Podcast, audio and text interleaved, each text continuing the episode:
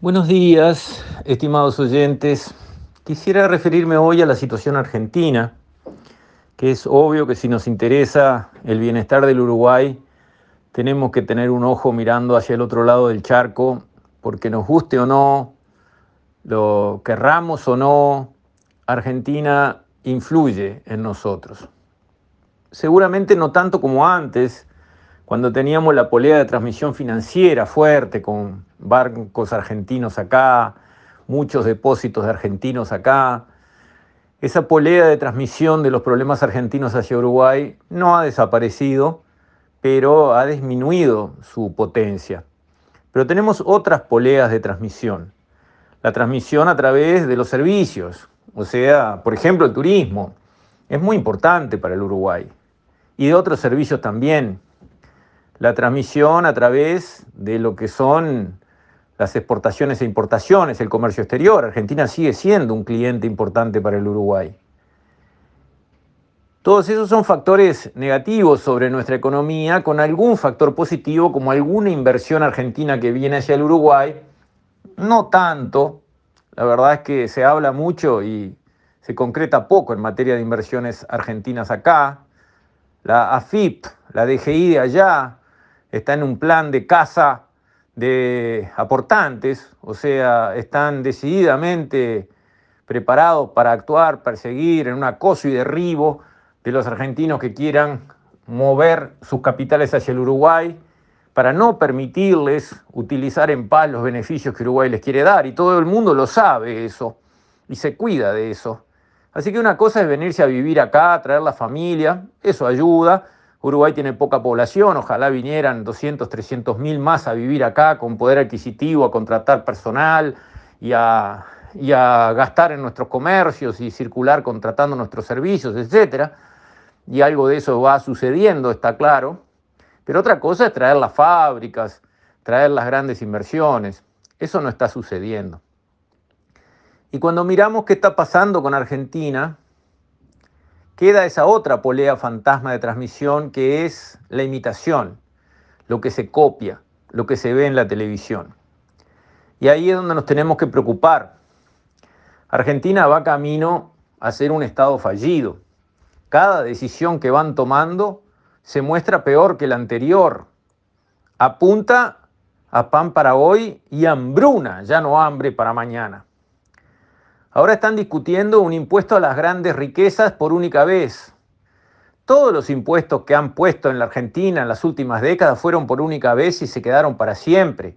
Los cambios en el IVA, ingresos brutos, bienes personales, todos esos fueron impuestos creados por única vez y se quedaron para siempre y se subieron. Argentina tiene como 170 impuestos en marcha, lo cual es un absurdo económico, tributario, una carencia de sentido común, así no se maneja la política tributaria sensata de un país sensato.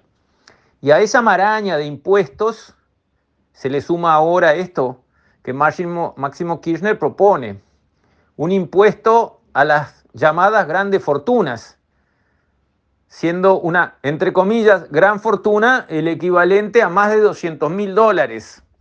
200 mil dólares es lo que gana un abogado mediocre en los Estados Unidos en el año. Y como digo, un abogado, digo, un gerente de una empresa más o menos grande. Digo, 200 mil dólares, una gran fortuna. Ah, bueno, pero a eso hay que cobrarle entre el 2,5 y el 3%. No importa si esa gran fortuna se muestra al comprar una Ferrari o al comprar cinco tractores. Pague, señor. Y se omite un concepto central al definir ese impuesto. Los impuestos se, se pagan con la producción no vendiendo pedazos de bienes. El retorno de un activo, la renta que genera un activo solo per se, por ejemplo, un apartamento, uno es dueño de un apartamento, la renta de ese apartamento es un 3% del valor del apartamento, un 3%, en situaciones buenas puede ser un 4%. Con eso, con la renta del apartamento, hay que pagar si le cobramos un impuesto al apartamento. Ahora, si el impuesto es el 3% y la renta del apartamento es el 3%, ¿qué queda para el dueño del apartamento? Nada.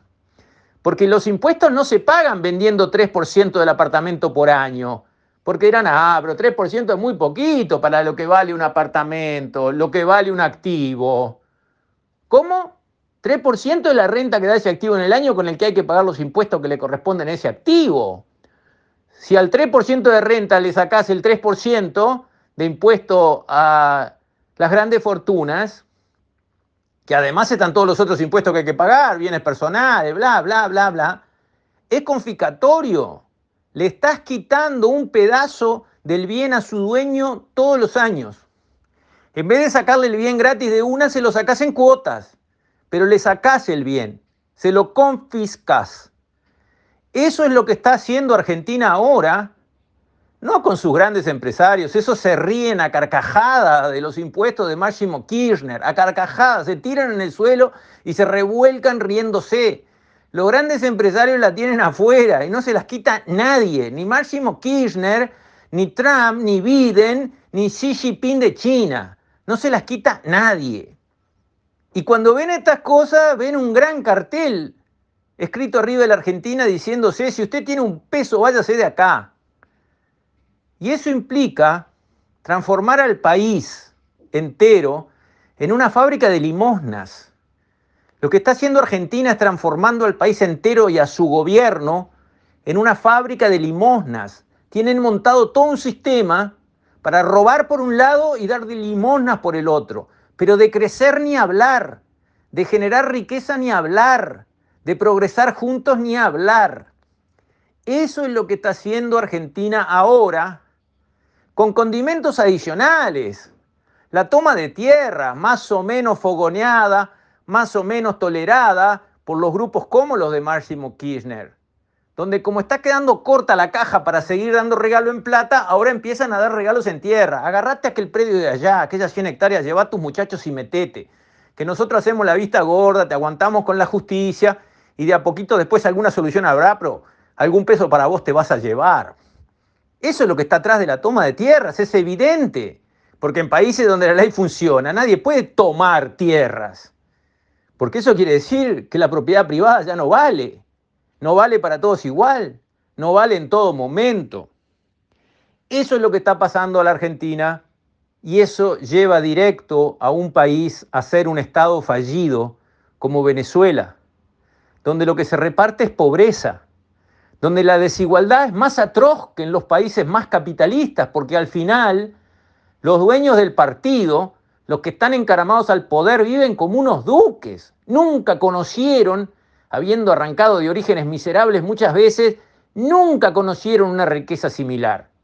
Pero los otros, los que se esfuerzan, los que trabajan, los que tratan de progresar, de hacerse responsables de su familia, de salir adelante con su propia responsabilidad y su propio esfuerzo, esos están condenados a una vida de miseria, de injusticia, de atropello, de abuso. Hacia ahí va la Argentina. Qué problema para el Uruguay. Con esto, estimados oyentes, me despido. Hasta mañana, si Dios quiere.